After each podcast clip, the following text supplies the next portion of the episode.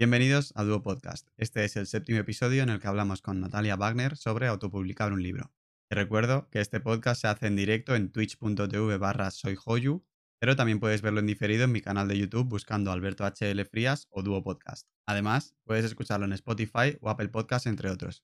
Me he dado cuenta de que no hemos hablado de dónde puedes encontrar a la invitada de hoy, así que te lo digo ya, arroba Natalia Wagner, W-A-G-E-N-E-R, en Twitter, Instagram o YouTube, o también en su web nataliawagner.com. Dicho esto, vamos con el episodio. Bueno, Natalia, muchas gracias por estar aquí. Eh, bienvenida. Normalmente, pues eso, la intro es, eh, la hago yo, pero claro, a ti no te conozco mucho. Entonces, si, si nos la haces tú, ¿Quién eres? Vale, perfecto. Pues me llamo Natalia Wagner y soy escritora autopublicada. Eh, empecé con esto de escribir hace dos años, aunque realmente este libro no lo empecé a, a, escribir hasta el año pasado. Y pues eso es un poco todo. Dejé mi trabajo y me centré en escribir a tope. Vale, ahora nos cuentas un poco eso. A ver, nos conocemos de la universidad. Los dos hemos estudiado marketing en inglés en la Rey Juan Carlos y los dos consideramos que es una carrera que no ha servido para mucho, la verdad. Exacto. Eh, y es actualmente, pues como has dicho, eh, te dedicas a, la escritura. O sea, tienes un libro que sale a la venta ya el 7 de abril, pero no vamos a empezar ya con el spam, porque si no, pues aparte de. Bueno, para quien no lo sepa, eh, es mi pareja, entonces, claro, si no ya es mucho, mucho enchufe. pero bueno, aparte de, de, lo del libro, que al final lo del libro, pues mínimo tardas un año en escribirlo, eh, haces contenido en tu canal de YouTube y en Instagram sobre todo. Y hasta que te ponga las pilas otra vez con TikTok, porque sabes que te voy a echar la bronca con eso. Pero bueno, pues eh, ahora nos, cuentas un poquito de esto. Em, como ya lo he dicho, normalmente pues empezamos un poco con qué estudiaste. Cuéntanos un poquito cómo fue eh, el tema de la universidad y cómo has llegado a, a donde estás ahora. Vale, pues empiezo. La verdad es que yo nunca he sabido lo que quería hacer. Yo fui al instituto, me tocaba elegir entre ciencias o tecnología, elegí tecnología, luego me tocaba entre ciencias y ciencias sociales, elegí ciencias sociales. O sea, yo la verdad es que iba pues a lo que me pillaba ese momento y lo que me apetecía. Y llegó la selectividad, yo seguía sin saber lo que quería hacer con mi vida, así que hice selectividad y dije, bueno, pues con la nota que saque, pues ya elijo carrera y elegí marketing en inglés. Estuve entre marketing en español y marketing en inglés, pero claro, dije, joder, pues ya que sé inglés, voy a marketing en inglés, que yo que sé, para buscar trabajo luego y demás, pues ya tienes el extra de inglés. Y estudié marketing en inglés, el inglés, bueno, bastante mediocre, la verdad. Y la carrera, sinceramente, no me ha servido para nada. Siento que no me ha servido para nada. O sea, yo en la carrera misma estudiaba con los apuntes de bachillerato de economía, o sea, hasta ese punto la carrera. Y luego nada, encontré prácticas porque eran obligatorias, así que me tocó buscar prácticas. Y en esas prácticas luego ya me contrataron de verdad, o sea, ya entré en plantilla, que la verdad es que es una suerte, pero no me gustaba el trabajo y eh, entré en depresión, tenía ansiedad, fui al psicólogo, me hizo ver que no me gustaba la vida que tenía que era algo que yo ya en el fondo sabía, pero claro, decir, oye, estoy en un trabajo que cobro bien, estoy ganándome la vida como a mucha gente le gustaría y soy infeliz, pues claro, es como un paso muy grande, pero claro, al final pues lo tienes que asumir y tienes que hacer algo para cambiarlo. Y nada, un año más tarde, yo ahí seguía porque yo pensé, bueno, mira, esto se me va a pasar y voy a estar también como estaba. Mentira. Y entonces un año más tarde ya vi que seguía igual y dije, ya está, hasta aquí. Y entonces me puse a ahorrar y dejé el trabajo. Y todo esto fue porque de pronto me dio por escribir, porque yo nunca antes había escrito, y fue que estaba en el coche yendo al trabajo y de pronto me vino una historia a la cabeza. Porque yo siempre he tenido historias en la cabeza, escenas, entonces claro, pensé, joder, ¿y por qué no lo plasmo? Porque yo he leído libros que son no me gusta decir que los libros son malos, pero he leído algún libro que es malo y claro, es como, joder, es que si este libro tiene éxito, yo por qué no lo voy a tener. Y nada, empecé a escribir, me gustó mucho y fue como, ala, ya tengo claro lo que quiero hacer. O sea, por fin encontré esa motivación que me faltaba y entonces ya fui directa por ella. Ahorré, dejé el trabajo y dije a tope a escribir sin plan B ni nada porque esto es lo que quiero y esto es lo que voy a conseguir. Y aquí estoy publicando mi primer libro. Ole, eh, bueno, han preguntado justo que de qué era el trabajo, era en investigación de mercados. si quieres decir la empresa, la dices y si no, pues no. Sí, Era GFK Investigación de Mercados. Pero bueno, básicamente, porque no sabes muy bien lo que es, pero bueno, eh, si lo quieres explicar así un poco por encima qué era lo que hacías. Pero bueno, eh, ¿cuánto te sirvió la carrera para eso? Porque realmente luego de lo que has estudiado a lo que hacías. Era, mi trabajo era mirar Excel y pasar los datos de ese Excel al PowerPoint. Ese era mi trabajo. O sea, maquetar PowerPoint y meter datos, ya está. Pero bueno, me hacía falta carrera porque además me pusieron problemas porque me iban a contratar, pero yo aún no había terminado la carrera, me quedaba el TFG y a mí nadie me, me, dijo que tenía que tener la carrera terminada. Entonces, claro, cuando llegó la etapa en la que me iban a contratar, me dijeron, no, no te podemos contratar porque no tienes la carrera terminada. Y eso me pareció súper absurdo porque para nada me sirve tener la carrera. Pero bueno, asuntos suyos. Y lo de investigación de mercados, básicamente lo que hacíamos en mi departamento era, por ejemplo, Trina en ese momento estaba intentando reducir el azúcar de sus bebidas. Entonces nos mandaban la fórmula nueva con menos azúcar y la fórmula vieja, que, o sea, y la fórmula que usaban en ese momento. Y entonces nosotros éramos los encargados de redactar un cuestionario y dar a probar esas dos bebidas a la gente y haciéndoles comparar, o sea, de este la, acidez, ¿qué te parece? De este el dulce, ¿qué te parece? Pues así, probando las dos bebidas a la par para ver la diferencia entre una y otra y si cambiaba mucho el sabor, si afectaba mucho a la valoración del producto, si realmente se podía sacar ese producto e iba a tener éxito o si mejor cambiar algo, pues era básicamente eso. Bueno, eso tampoco te quejes porque tú en tu trabajo te llevabas los productos a casa, ¿eh? Que te llevabas eso sí, eso sí. Y cosas que aquí en España no habían salido y claro, sobraban ahí de las entrevistas y nos dejaban llevarnos. Listo.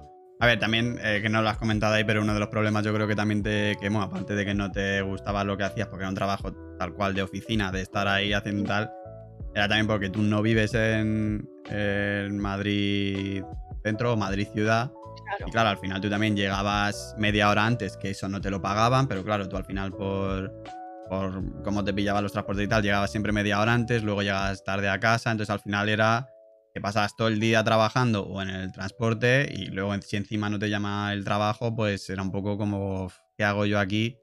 Y, y buscaste un poco cambiar. ¿Y por qué escribir un libro? Porque yo que te conozco, hasta ese momento no leías tanto, pero fue dejar eso y tú ahora devoras libros, que también una de, lo bueno de tu canal o también de tu blog, que no lo he dicho antes, es que tú haces muchas reseñas de libros porque lees muchos libros, pero ¿por qué te dio por ahí? Porque hasta ese momento no, no devorabas libros ni leías tanto como, como ahora. Sí, pues la verdad es que eso de leer libros, a ver, a mí leer siempre me ha gustado, pero también es verdad que con la universidad dejé de leer porque al final, yo qué sé, tienes trabajos, tienes que estudiar, al final no te apetece hacer nada cuando terminas. Y luego en el trabajo salía de casa a las 6 de la mañana, volvía a las 7 de la tarde, igual tampoco me apetecía hacer absolutamente nada. Entonces, no sé, la verdad es que encontré el momento y encontré el tiempo para volver a leer y no sé, ahí fluye. Sí que es verdad que tengo bloqueos lectores, ahora mismo estoy en un bloqueo lector que no me apetece leer absolutamente nada, pero cuando me apetece leer, leo bastante pero no sé por qué. ¿Cuántos libros te lees al mes? Tampoco tantos, ¿eh? Tres o cuatro. O sea que... ¿De cuántas páginas? Claro, tampoco tantos, tres o cuatro. Bueno, yo, entiendo que no soy un ejemplo a la hora de leer libros, porque voy a lo mío y leo libros a lo mejor de marketing o de ese tipo de cosas, no de, de novelas y tal. Tres o cuatro libros al mes, a nada que tengan 300 páginas, ya es bastante. Claro, pero realmente yo que tengo tiempo, 300 páginas en dos, tres días me lo he leído, entonces tampoco es tanto, o sea, es menos de un libro a la semana. Bueno, si para ti es poco, pues, bueno, pues ya, ya irás subiendo el listón. Para mí, vamos, es que no me leo eso ni... Pero bueno. Eh, y entonces cuando dejaste el trabajo y ya decidiste eso, empezaste tu canal de YouTube, porque tú sí tenías muy claro eso, que mientras escribías el libro, aparte de que ibas a tardar un año, mientras tenías que hacer cosas, tenías eh, pues sí que en Instagram creo que tenías más de 2.000 seguidores, pero no eran enfocados en nada de lectura, entonces tenías que ganar un poco tu público. Y ahí tú decidiste ir a por em, YouTube y luego en tu web crear eh, las reseñas, ¿no? Sí, así fue, claro. YouTube llegó en la cuarentena, así es que en la cuarentena llegó mucha cosa a mucha gente. Entonces, claro, yo estaba ahí en la cuarentena, que había terminado ya de escribir el libro y ya fue como, venga, ¿qué hago? Y vi que la gente en YouTube, en, Books, en Booktube, que es YouTube, centrado en libros, reseñas y demás, creaba mucha comunidad y movía mucha gente. Y claro, lo vi claro para poder promocionar mi libro y llegar a más gente, que tenía que crearme un canal de YouTube, aunque me muriese de vergüenza, pero tenía que dar ese paso porque con YouTube yo estoy llegando a gente de Latinoamérica que de otros modos es más difícil. Entonces me ve mucha gente de allí también. A ver, vamos a decirlo claro porque tú eres tímida, yo soy tímido y tú tienes un canal de YouTube y yo hago directos también en Twitch y tal. Porque luego todo el mundo dice, no, yo es que no, yo cosa audiovisual o tal, no. ¿Cuánto tardaste ya en perderle el miedo a la cámara? Porque es que parece como que es, yo no voy a hacer nunca esto y luego es que no es para tanto al final. Claro, es que no es para tanto. Sí que me acuerdo que la primera vez estaba acojonadísima, incluso si ves mi primer vídeo con uno de los vídeos de ahora, es que se me veía ahí hablando como casi bajito, susurrando. O sea, yo súper tímida, pero yo qué sé, es que tampoco tardé tanto, porque al final es ir, poner la cámara y hablar. Y yo qué sé, yo me imagino como que hablo con cualquier persona sobre los libros. O sea, tampoco es mucho más. Pero luego sí que es verdad que, por ejemplo, en stories o en otros formatos te cuesta. Porque tú subir una story hablando al móvil, ahí ya Sí, sí que es verdad que últimamente me ha animado más porque también veo que mueven más gente y que interactúas con más gente y más gente como que conecta contigo al hablar tú en stories. Entonces últimamente me he intentado animar, sobre todo hablando de los libros que voy leyendo, lo que me van pareciendo y eso. Y también poco a poco voy perdiendo el miedo, pero sí que es verdad que me intimida más y no sé por qué. Bueno, a lo mejor porque tienes... Es más fácil que te comente la gente o algo, pero bueno, al final yo creo que es un poco lo mismo que en la que te pones a hacer una semana de todos los días, aunque sea una, yo creo que enseguida le pierdes el, el, miedo o la vergüenza. Y sobre todo eso que viniendo de, YouTube, que ya es ponerte a la cámara durante, yo qué sé, mínimo cinco minutos, pues ya. Bueno, cinco minutos que es el vídeo que se ve, pero luego todo lo que se repite y tal. Claro, o sea, al final, y en Instagram es lo mismo, que puedes repetir hasta que subas la que quieras, que quizás tú a lo mejor estabas ahora un poco más nerviosa porque me decías antes, no, porque es en directo, y si me equivoco o algo de eso, al final yo creo que pues tampoco, tampoco hay ese problema, aunque sea luego en directo, pero bueno. Em, ¿Y qué estrategia llevas en, YouTube un poquito? Estás subiendo un vídeo a la semana y lo tienes un poco enfocado como pues eh, reseñas de libros, eh, hablando de los libros que vas a leer este mes, luego los libros que te has leído ese mes y puntuándolos. Todo, cuéntanos. Claro, exacto. Subo un vídeo cada semana los domingos y así lo puedo grabar durante la semana e ir editándolo. Y sí, hablo prácticamente de eso, de los libros que he leído, lo que me parecen, o los libros que he comprado ese mes, o los libros que quiero leer. O sea, voy hablando, la verdad es que es un poco improvisación. O sea, ayer no sabía de lo que iba a grabar y hoy me he puesto a grabar un vídeo. O sea, es bastante improvisación. Esto no me lo suelo preparar, a no ser que sean los libros que he leído el mes anterior, que sí que lo suelo hacer a principios del mes siguiente, para que no se me atrase mucho. Pero el resto, la verdad es que es un poco improvisación y lo que me apetece esa vez contar. Pregunta a María por el chat que qué te da más vergüenza, grabar los vídeos o verte editándolo luego. Eh, Yo creo que verme, pero sí que es verdad que cuando me estoy editando hay veces que me doy cuenta como que me sale la sonrisilla a mí misma de verme en pantalla. O sea, yo que sé, como yo sonrío a la cámara, pues es como que a mí me sale la sonrisilla. Pero yo creo que verme verme, porque al final lo de la cámara es, yo que sé, como puedo cortar 20 veces y yo repito las cosas 80 veces, pues suelto lo que quiera y ya luego en edición voy cogiendo lo bueno, veo lo malo y ya ahí. El tema de las reseñas de libros, ¿cómo lo llevas? Porque sé que has conocido también mucha gente con todo este tema, de, con todo este tema del booktube y todo eso. Pero ¿cómo llevas el puntuar mal un libro? Porque antes has dicho, no me gusta decir que un libro es malo, pero eh, igual que con todo hay cosas buenas y cosas malas. ¿Cómo, ¿Cómo llevas el decir? Sobre todo a lo mejor si es de un escritor o escritora muy famoso, no va a ver el vídeo o le va a dar igual porque al llegar a mucha más gente, pues bueno, pues estará más expuesto a las críticas. Pero a lo mejor de libros más de gente como tú que lleva pocos o que no tiene tantos estos y que crees que lo va a ver, ¿cómo llevas el decir, uh, este libro le doy dos estrellas y gracias? Eh, muy mal, lo llevo muy mal. Además, haciendo mucho me pasó que hay una escritora que me sigue y yo me leí su libro y su libro yo le di una estrella. Y claro, estaba subiendo los libros que me había leído en 2020 porque esto fue en diciembre y yo subo los libros que me leo con las con las estrellas que le doy, los subo a stories para que se quede ahí en destacados.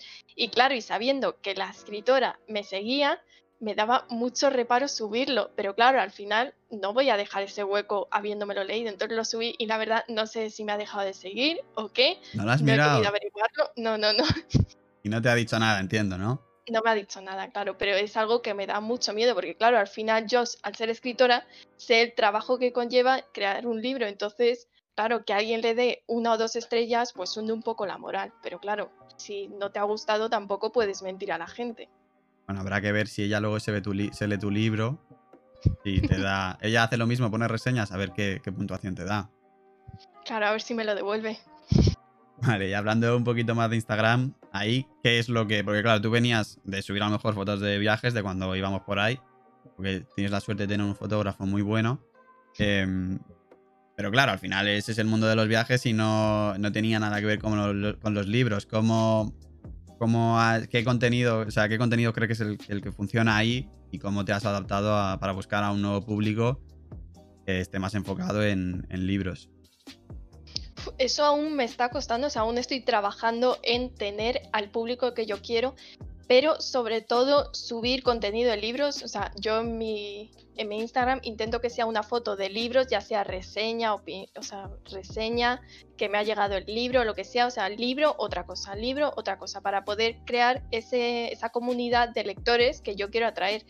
Y algo que sí que he notado que me ha ayudado mucho son los sorteos, porque es que los sorteos te llega una cantidad de gente y luego me ha sorprendido que de esa gente que llega le gusta tu contenido y se queda, que no se va. O sea, hay gente que se va, pero yo pensaba que el porcentaje de gente que se iba a ir iba a ser mucho mayor.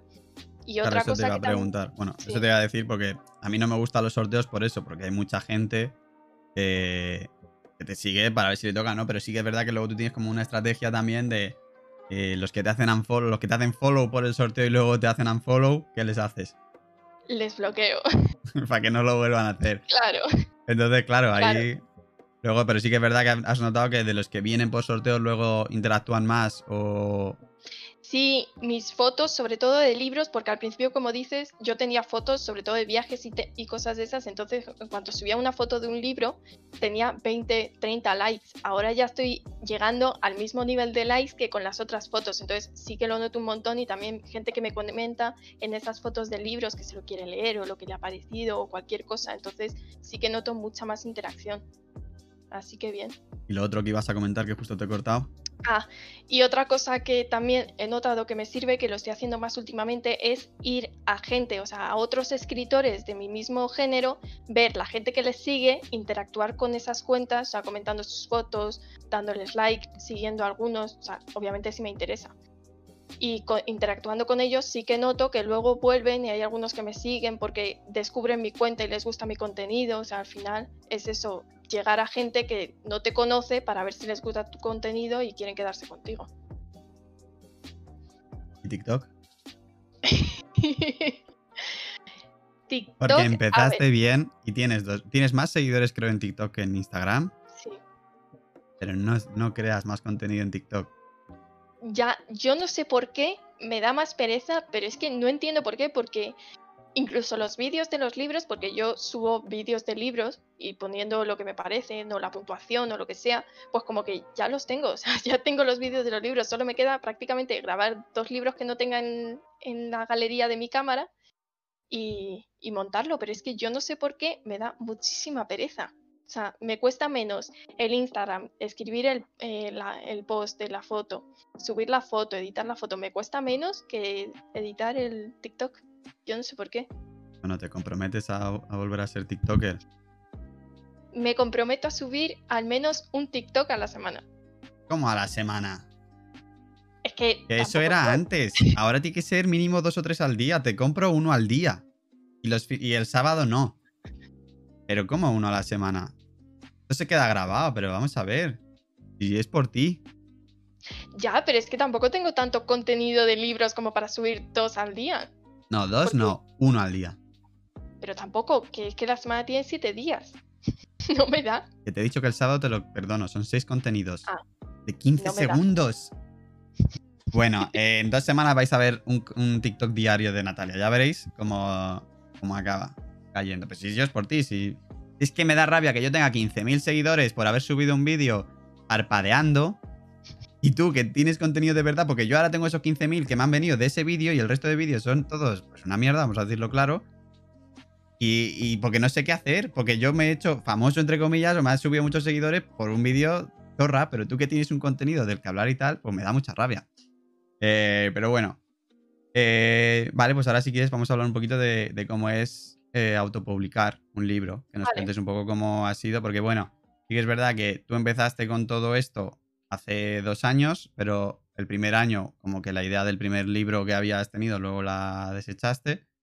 Quizás sí, ¿no? Desechar, sí. Sí, Eh, y luego 2020, que por un lado yo creo que te ha venido bien también el. Aunque bueno, es que no salías mucho tampoco, pero bueno, ahí ya tenías como más motivo para tener que estar eh, sí, concentrada en solo el libro. me vino bien. Te vino bien. Sí. Pero bueno, ¿cómo es al final y cuánto has tardado? Porque sí que es verdad que cuando empezaste eh, esperabas tenerlo el libro a lo mejor en 6 o 7 meses, porque empezaste en verano de 2019 y dijiste, no, para noviembre está. Luego pasaste a febrero. De febrero otra vez a noviembre de 2020. No, 2019, no, 2020. Empecé a escribir en 2020. Ah, pero tú, deja, tú empezaste todo en 2019. Ah, sí, sí, junio. y ahí ya empezaste como a escribir, claro. Y ahí me dijiste, o sea, ahí tú dijiste ya que el libro estaría para finales de 2019. Sí, sí. Pues eso. Y luego pasó a febrero de 2020, luego a finales otra vez de 2020. Y, y al final, pues va a salir, si todo va bien, que parece ya que sí, el 7 de abril de 2021. Entonces, ¿cómo es ese proceso? Porque a lo mejor eh, pues puede parecer más fácil escribir un libro que, porque tú ya tenías como una idea, pero luego dijiste, pues no, no me está gustando, voy a, a cambiar. Y sobre todo eso que yo- es lo importante también que has dicho, porque esto al final no deja de ser un emprendimiento y de, de decir, pues antes de, en vez de dejarlo todo porque sí, porque tú incluso aguantaste en el trabajo dos o tres meses más para, para tener, eh, para tener luego más meses de colchón de poder, eh, de poder dedicarte a lo del libro o intentarlo, porque luego al final sí es verdad que ahora, lo, ahora vas a sacar el libro, pero aún así tampoco, ojalá sí, pero de momento no te va a dar para tener un sueldo decente mes a mes. Entonces sí que ahí lo hiciste bien, pero ¿cómo ha sido ese proceso de, de empezar con la idea del libro, luego cambiar a lo mejor de idea y tal? ¿Y cómo ha sido todo? Uf, es difícil, claro, porque tú empiezas con una idea, yo empecé con esa idea, empecé a escribirla, pero según escribía era como que no me terminaba de convencer o había cosas que flaqueaban y, o sea, yo creo que lo que me faltaba era eh, aprender sobre ello, o sea, hacerme cursos o leer libros sobre ello, porque yo la verdad es que me lancé de cero. Entonces mis personajes eh, no tenían consistencia, la historia era una mierda. Entonces, claro, al final deseché la idea por completo y empecé a trabajar en eso, a aprender y ya de ahí nació otra historia y fue con la que me quedé, o sea, le vi más consistencia y más futuro a esa otra historia. Entonces ya me centré en ella y la empecé a escribir y la verdad es que el confinamiento me vino súper bien porque escribía de lunes a domingo, escribía todos los días, entonces tardé en escribir el libro dos meses justo, 60 días, porque yo soy una escritora muy de mapa. Existen dos tipos de escritores, de mapa y de brújula. Los de mapa son los que tienen todo súper bien planeado y los de brújula son los que escriben y se dejan llevar. Y yo soy muy de mapa, entonces yo tenía mi escaleta con las escenas preparadas. Entonces sabía que tenía 60 escenas y dije, venga, pues una escena por día, porque tampoco quería, tampoco quería saturarme. Entonces tardé 60 días en escribirlo. Y yo creo que lo, es- lo de escribir eh, ha sido lo más fácil de todo el proceso, la verdad. Porque luego llegó la corrección, que claro, tienes que dejarlo reposar un tiempo para desconectar por completo de la historia y luego poder corregirlo bien, ver si la historia tiene vacíos, si está bien hilada, luego ver también las faltas de ortografía, los detalles esos, todas esas cosas que la próxima vez contrataré a alguien, esta vez no contraté a alguien porque no tenía presupuesto, pero la próxima vez sí. Y, y nada, y luego es que es un poco de pues la portada, el interior, la maquetación, imprimir los libros, o sea, al final lo más fácil es escribirlo casi. ¿Te ¿Has Porque leído el libro luego una vez hecho entero? Eh, me lo he leído como tres veces, porque claro, por- con, hay cuatro fases de corrección y con cada fase de corrección, no, tres fases de corrección y con cada fase de corrección te lo tienes que leer entero otra vez. O sea, yo estoy ya de mi libro hasta las narices, me lo he leído tantas veces que ya no sé qué es spoiler o qué no es spoiler. ¿Y cuántas estrellas le das? Yo 5 de 5. ¡Oh! ¡Madre mía! ¡Ojo! Va fuerte, se nota que es madrileña también. Eh, bueno, es que yo esperaba. Pero, o sea, pero de leerlo como para. Claro, es que a lo mejor yo me refería más a leerlo como de. Como que lees otro claro, otro libro. No, sí. claro, no. No, claro, porque lo lees buscando fallos, buscando errores, entonces al final no lo lees de- para disfrutarlo, sino para verle fallos y corregirlos.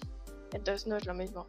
Y entre medias de ese proceso de, de escribir el libro, eh, ¿en qué te has apoyado? ¿Cómo? Porque yo sé que te has leído mínimo un libro de cómo escribir una novela y luego aparte hiciste otro curso también. Eh, ¿Cuánto te ha ayudado para escribir el libro o más o menos eh, de haber leído tantos libros sabías más o menos un poco cómo estructurarlo, cómo, o también ta- imagino que habrás visto vídeos en YouTube, ¿no? De, de cómo escribir un libro, porque luego parece que es como, bueno, pues te pones ahí, escribes, vas soltando todo lo que se te viene a la cabeza y tal, pero luego es lo que has dicho tú, que al final parecías un asesino en serie ahí, que tenías tus...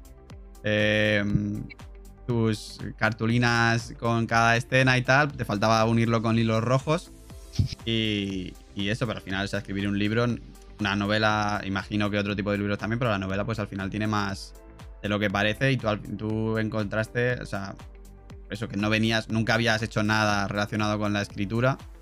Eh, ¿cómo, cómo fue eso y, cuánto te apoyaste en cosas externas como pueden ser pues, libros para cómo aprender, o sea, cómo escribir una novela o vídeos o ese tipo de cosas?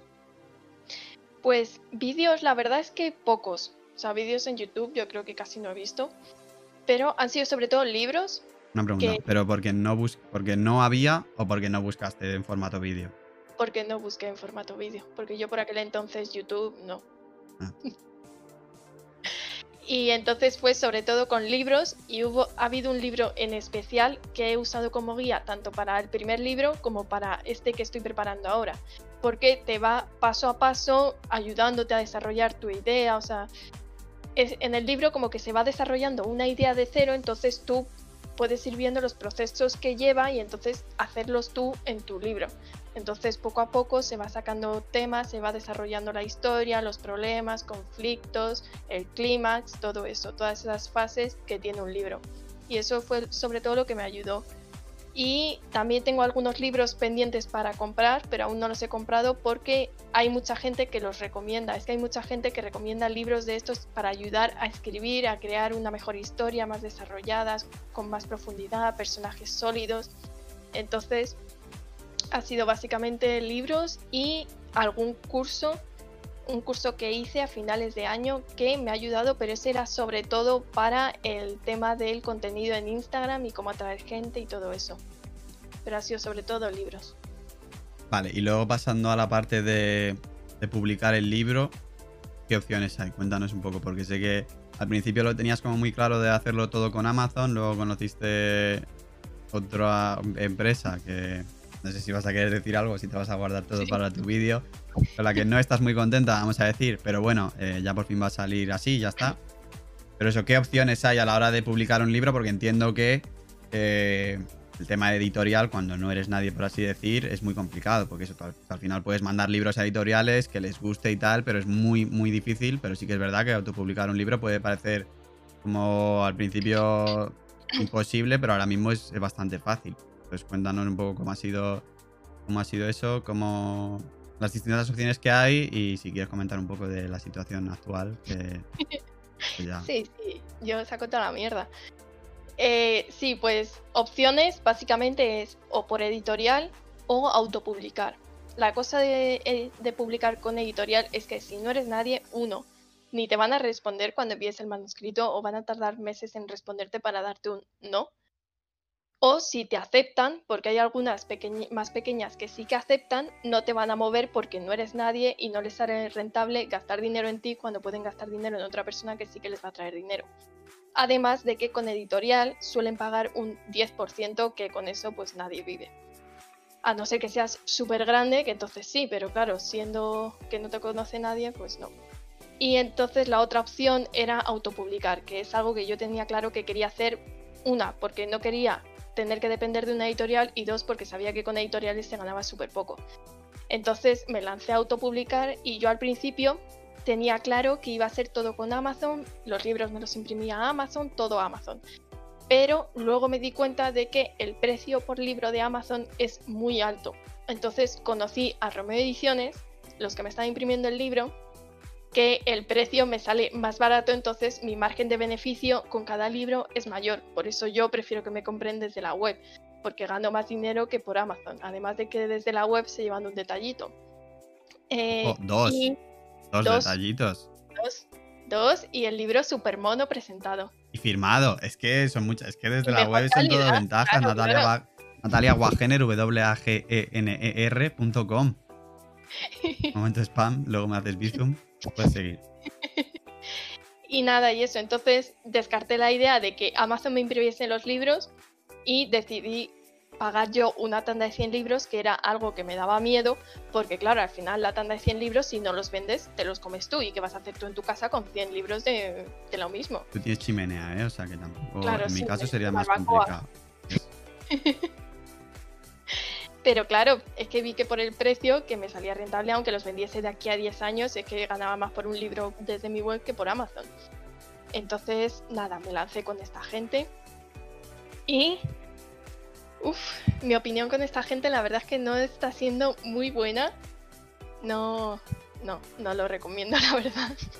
Ya va a sacar un, va a sacar un vídeo más en profundidad. No sé hasta qué punto va a decir yo sé, obviamente yo sé todo eh, pero bueno, pues al final lo, que se suele decir de lo barato sale caro, pues es un poco... cada mes trabajando con esta gente son 10 años de vida, no merece la pena. Así que, bueno, ahí está. Mira que normalmente, pues, ya no es de meter mierda, por así decir, pero es que de verdad que sufriendo mucho. Pero bueno, pero sí es verdad que Amazon no lo has descartado del todo. O sea, sí que es verdad que te quedas con tus libros desde tu web para venderlos en España y haces tú los envíos. Y los que los quieren comprar fuera de España lo pueden eh, comprar a través de Amazon, que sí que es verdad que no le llegan esos dos detalles ni va firmado porque lo, hace, lo imprime Amazon y lo envía a Amazon. Pero así por lo menos puede llegar a gente que esté fuera de, España y también lo está en versión Kindle. O sea que no es que a unas malas, Amazon también te, te ayuda en ese sentido. Claro, sí, no está 100% descartado porque Amazon al final es una plataforma tan grande que es más fácil llegar a más gente que solo con mi web. Entonces, y como me sigue en YouTube y en Instagram gente de Latinoamérica, así pueden conseguir el libro también allí, que por mi web no podrían. Vale, el libro salió en preventa la semana pasada, ¿no? Sí. Y está hasta el 6 y el 7 ya sale. ¿Qué tal ha ido la preventa? ¿Qué tal está yendo? Eh, está yendo alucinante, la verdad, ¿eh? O sea, yo no tenía muchas esperanzas, pero es que está yendo alucinante. Es que yo estoy que, es que estoy flipando, ¿eh? Flipping. Sí, sí, Muy bien. Yo me alegro mucho y aquí de los que escuchen el podcast pues van a comprar mínimo dos o tres cada uno, o sea que... Eh, vale, y por último me gustaría hablar también de, de, Wattpad, porque ahora nos explicas un poco más en profundidad qué es Wattpad, pero es como una plataforma en la que de escritores, en la que se puede subir libros completos, libros eh, por capítulos y que al final ahí algo que te planteaste también al principio. De hecho, algunos capítulos están en, en Wattpad, ¿no? De tu, de tu libro. Y, también es una forma a lo mejor de crear comunidad y que tampoco es algo que, digas, bueno, de ahí no se puede sacar negocio porque, por ejemplo, After es un libro que salió de, de Wattpad, que ha tenido película. Creo que tiene una serie en Amazon también, ¿no? o en Netflix hay una serie de After, me suena. Eh, entonces, al final, cuéntanos un poquito qué es Wattpad, por qué empezaste ahí y por qué decidiste luego no, seguir. Wattpad es una plataforma, como has dicho, para escritores, bueno, y lectores. O sea, la gente va, escribe allí lo que quiera, o sea, hay de todo allí escrito. Y la gente pues lee, comenta, vota los capítulos, que votar los capítulos es como dar like al capítulo y al final llegas a más gente. Y yo la verdad es que la razón por la que fui escribiendo escena por día en el primer libro fue porque me propuse subir a, subir a Wattpad cada día una escena para que la gente fuera leyendo, fuera votando y así poder ir creando esa comunidad. Y la verdad es que he creado algo de comunidad. Lo que pasa que también es verdad que llevo tanto tiempo sin publicar nada porque no publico desde que terminé de escribir el libro, entonces claro, la gente pues ya se ha ido. ¿Pero está completo el libro en Wattpad? No, ya lo he quitado, obviamente, como está ya para venderse, pues lo he quitado. Pero sí, llegó a estar completo y así me servía esa gente que lo leía como lectora cero, lector estero, lectora porque eran la mayoría mujeres, y eh, me iban comentando, por ejemplo, el chico que tiene un coche y tiene una moto y de pronto cogen un taxi para algo. Entonces hubo una chica que me comentó, oye, si tiene coche y moto, ¿por qué cogen un taxi? Y fue como, ostras, pues tienes razón.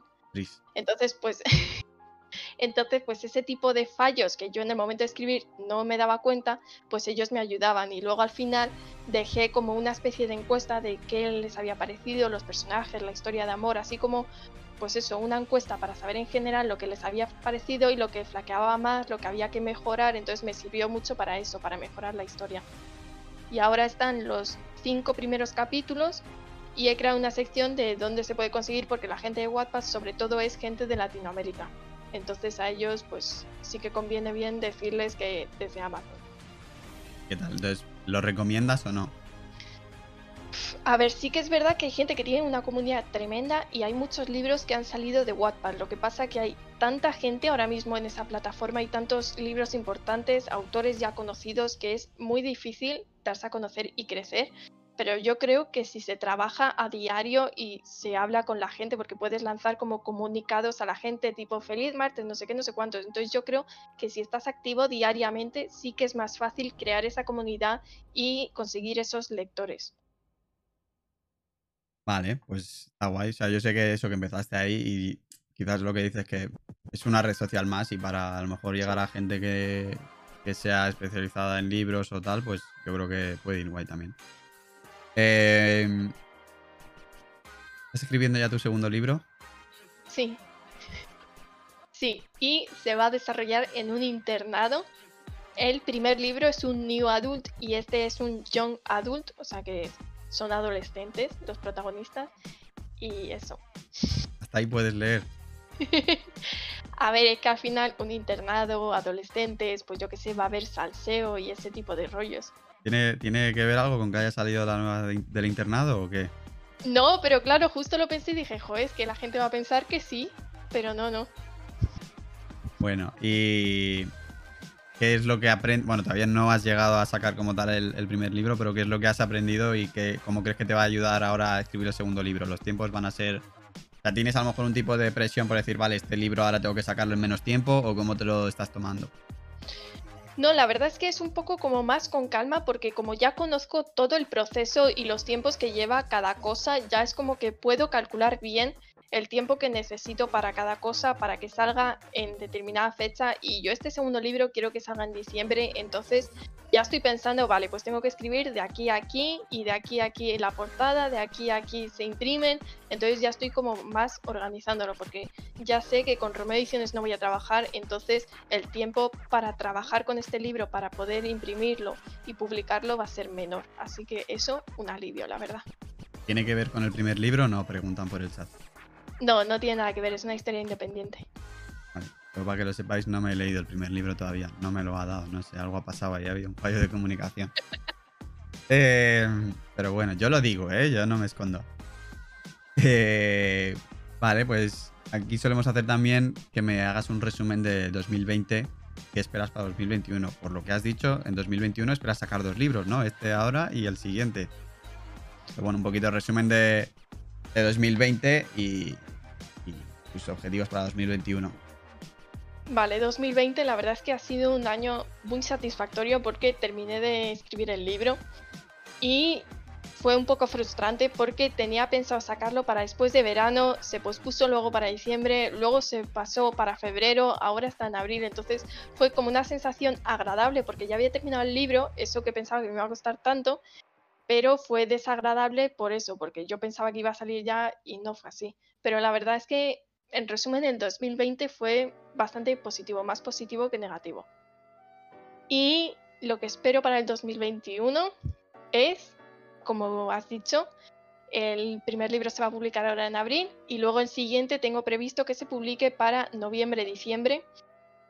Así que, pues eso, tengo previsto publicar dos libros y que vayan bien las ventas y mejorar mi comunidad tanto en Instagram como en YouTube como en TikTok. Eso es, ¿ves? En dos semanas un TikTok diario, ya lo habéis escuchado aquí primero. Eh, vale, estás hablando de, fechas, ya también por si alguien está también pensando en publicar un libro, esto es un poco como las redes sociales, que tienes tus días y horas de, subir en las que deberías, y con los libros es igual, hay meses buenos y meses malos. Si nos puedes hacer un breve resumen a lo mejor de cuáles son los meses buenos para publicar un libro y cuáles los que bajo ningún concepto deberías, pues... Vale.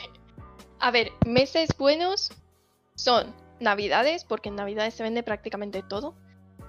Y en marzo, abril, porque es San Jordi, la feria del libro, que aunque tienes el peligro de que los libros grandes que se publiquen en esas fechas te aplasten, pero también es verdad que al ser el día del libro, San Jordi, la feria del libro, entonces al final la gente está como más receptiva con los libros y le apetece leer más. Y luego, fechas prohibidas es enero, porque la gente se ha dado cuenta de todo lo que ha gastado en Navidades y en enero está en plan de no, ya no voy a gastar más. Y después de verano, porque la gente, lo mismo, la gente ha gastado tanto en irse de vacaciones en el verano, en pasar por aquí pasar por allá, que ya llega septiembre y la gente está pensando en la vuelta al trabajo y en todo lo que ha gastado durante el verano. Entonces, son fechas prohibidas. Ya, consejito de Natalia. Eh, vale, pues yo la charla la doy por finalizada aquí y ahora sabes, porque tú si te ves mis podcasts, aunque yo no me haya leído tu libro, eh, sabes que ahora hay preguntitas, entonces si te parece, si hay algo más que quieres comentar. No, la verdad. Vale, pues... A ver. Si te tuvieras que quedar con una plataforma de creación de contenido, ¿cuál sería y por qué? A mí la verdad es que mi favorita es, es uf, iba a decir YouTube, pero Instagram, yo creo que Instagram, pero por el tema de las fotos, es que me gustan mucho las fotos y que el feed se vea bonito y todo eso y que también tengas el copy para escribir y yo que sé, interactúas más con la gente. Entonces yo diría Instagram, pero mi segunda YouTube. Pero ha sido, ha sido lanzada a decir YouTube, ¿eh? Sí, sí, pero luego me lo he pensado y he dicho no. Pero sí es verdad que ahora estás pensando por qué quieres subir como otro tipo de contenido también. No sabes, como a mí no me haces caso, pues nada. Eh, ¿Cuáles son tus referentes en lo personal y en lo profesional? Si no tienes en lo personal o algo de eso, no, pero en lo profesional entiendo que a lo mejor hay algún escritor o escritora que hayas dicho, joder, que me encantan sus libros, ojalá escribir. También la manera que escribir. A lo mejor la historia hay veces que ni fu ni fa, pero un poco la manera de transmitir o de crear personajes que digas te atrapa o algo de eso. Sí, una de mis inspiraciones a la hora de empezar a escribir fue Alice Kellen, porque sus historias me gustan mucho, aunque no son para nada el tipo de historias que yo escribo y últimamente sus historias son más tipo melancólicas y tampoco las leo, pero en su momento leí unos libros, o sea, sus libros de entonces que me gustaron mucho y la verdad es que me inspiraron a eso de escribir. Y el otro referente es Hoyu. Hoyu Games, di que sí. Eh, vale, ¿cómo que no has dicho a qué has venido a este podcast? He venido a hablar de mi libro. Es que, madre mía, una hora de directo y, lo dice ahora. Y me acabo de acordar yo. Es que de verdad. Eh, para que no lo pille es un meme, porque Natalia no sabía lo que era. Pero bueno, espero que los que lo estéis escuchando o viendo eh, sepáis de qué es el meme. Y si no, pues nada, ya. En fin. Eh, ¿Cómo encontrar motivación? ¿Cómo encuentra la motivación y sobre todo el a la hora de escribir, pues es lo que has dicho, tienes, bueno, tienes, tú tienes dos tipos de bloqueos, tienes el bloqueo lector y el bloqueo escritor. Eh, ¿Cómo sales de ese bache de los dos? El bloqueo lector, la verdad es que ignoro los libros, me centro en ver series, en ver películas, jugar a juegos de mesa, videojuegos, o sea, ignoro los libros y hasta que sienta ganas de volver a leer, porque es que ya he intentado alguna vez presionarme de eso que llevo mucho tiempo sin leer, entonces no creo contenido para mis redes sociales ni para YouTube. Y claro, pues me presiono y al final termino intentando leer un libro y no me gusta nada. Entonces, eso, el bloqueo lector, ignoro los libros hasta que mi cuerpo me pida leer. Y el bloqueo escritor, la verdad es que yo no he tenido, así que es verdad que hay días que me apetece más escribir o hay días que me da mucha pereza pero bloqueo, bloqueo no he tenido porque yo soy tan de mapa que lo tengo ya todo repensado, organizado. Entonces, a la hora de escribir, yo ya sé la escena de qué va a ir, los diálogos más o menos, cómo se van a desarrollar, o sea, lo tengo todo ya más o menos pensado. Entonces, bloqueo escritor no tengo, no tengo, la verdad. Acabas de flipada, vale. Eh, ¿Cuál es tu objetivo personal y profesional en cinco años? Personal, ser feliz. Profesional, vivir de los libros. Pero, bueno, explica un poco más. ¿Cuánto, eh, ¿Cuál es el ritmo que esperas de, sacar libros o qué es lo que, lo que esperas? Porque este año son dos por las circunstancias, pero en principio será uno al año o quieres seguir con dos al año. En principio mínimo quiero que sea uno al año porque quiero que sea algo que no haya parón, o sea, que siga porque al final es mi trabajo, entonces claro, tendré que sacar libro para poder comer. Pero si puedo, pues oye, si caen todos un mismo año, pues mejor que mejor. Pero si no, mínimo uno. Y ahora mismo estás escribiendo novela romántica y New Adult y Young Adult, que si lo quieres explicar un poco más para los que no sepan muy bien lo que es, pues lo explicas.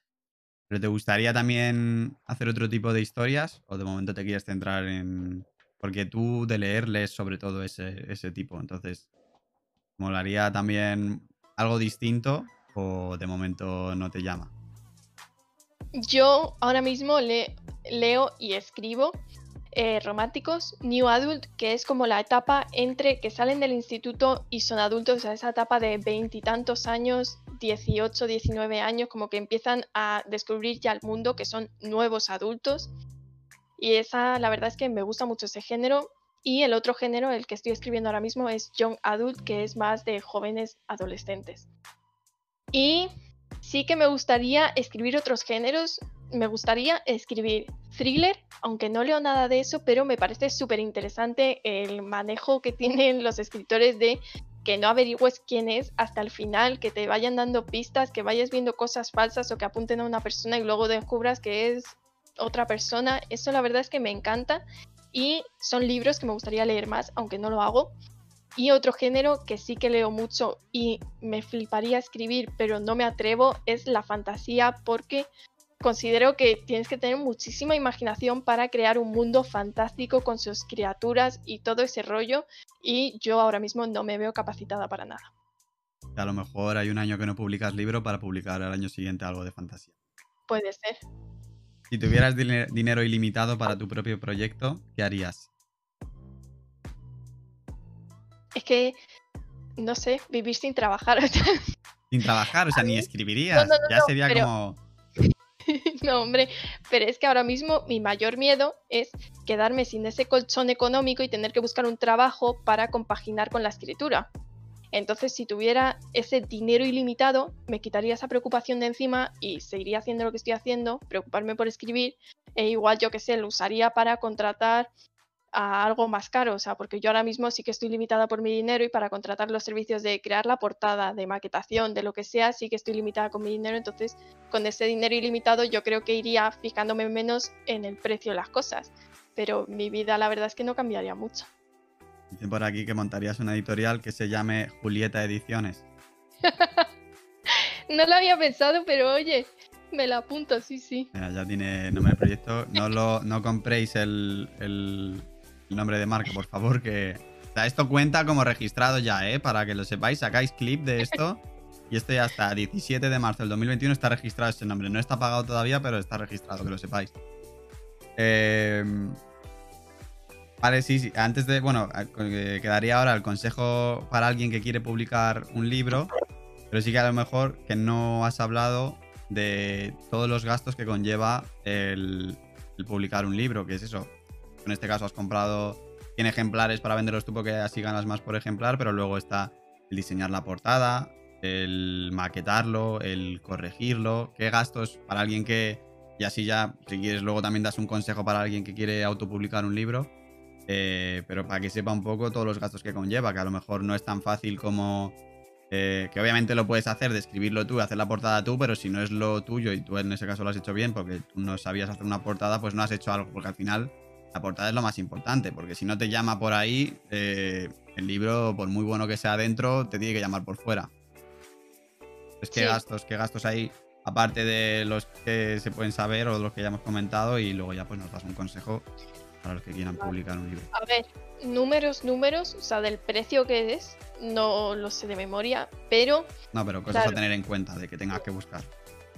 Un libro al final es corrección, maquetación, la portada, solapas o sin solapas, eso ya depende de ti, de lo que quieras publicar. la impresión de los libros, página web si es que quieres. Y yo diría que ya. O sea, al final no es mucho, pero sí que es verdad que cada cosa cuesta lo suyo. O sea, yo al final para este libro he invertido un total de mil y algo euros. O sea, entre todo, porque la página web al final barata no es. Imprimir los libros creo que me ha salido a 300 y algo.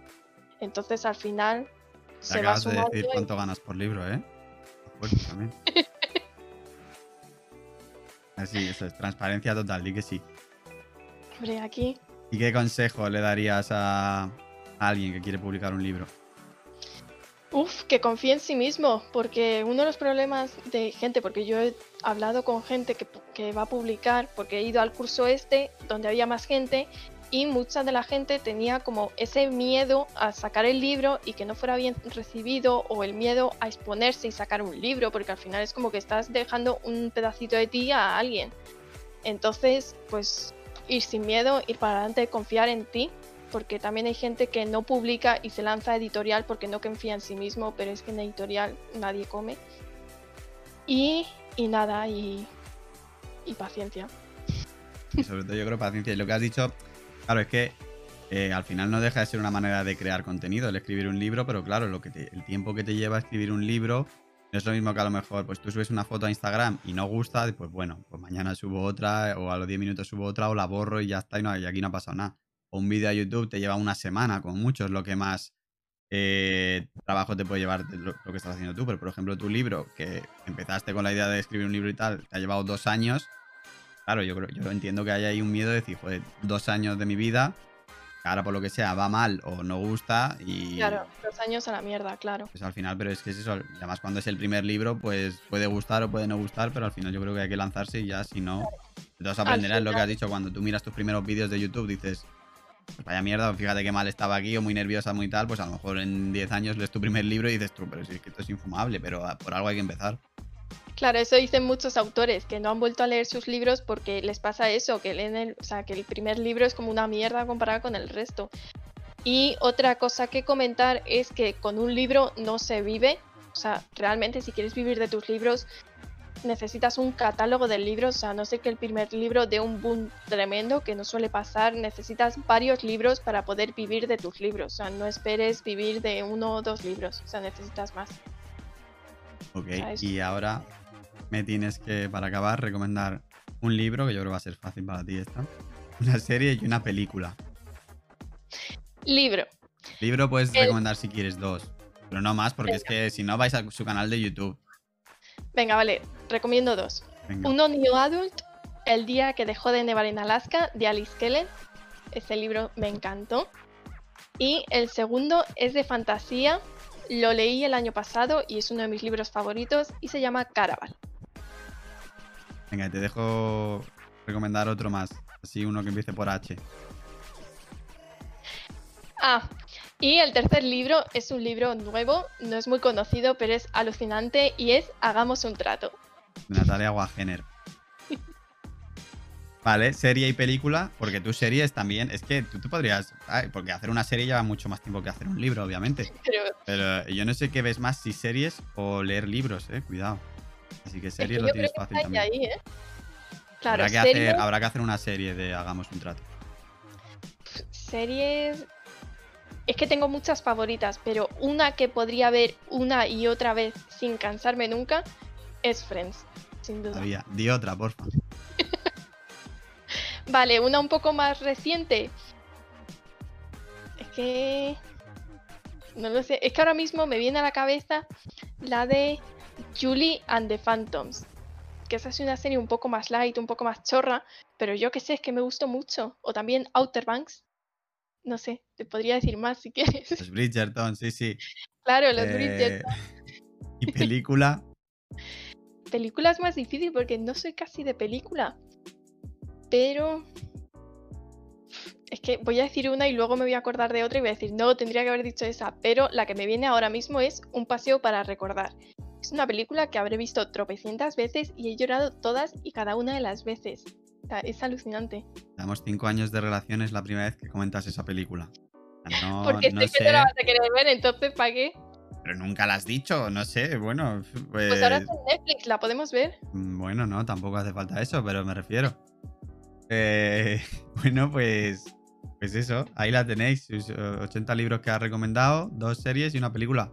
Eh, si alguien por el chat tiene alguna duda de, de algo de lo que hemos estado hablando y tal, y si no, pues hasta aquí el directo. Te he visto muy bien, ¿eh? Eh, También estoy orgulloso Ay. porque creo que es el que menos va a durar. Pero bueno, aún así llevamos ya una hora y 15 de directo, que sí que es verdad que hemos estado 15 minutos hablando. Ah, pero bueno, llegamos a la horita también, pero yo no te he visto nerviosa, que tenías el miedo de que voy a estar nerviosa, que es en directo, etcétera. Así que mis 10, Es luego tu familia te está esperando. A la, la otra, que esto luego lo ve gente que ni que le da igual nuestra vida. Eh, en fin. Eh, bueno, no hay ninguna pregunta, ¿no? Que pueda cuadrar en el podcast, sino ahora pues quedamos.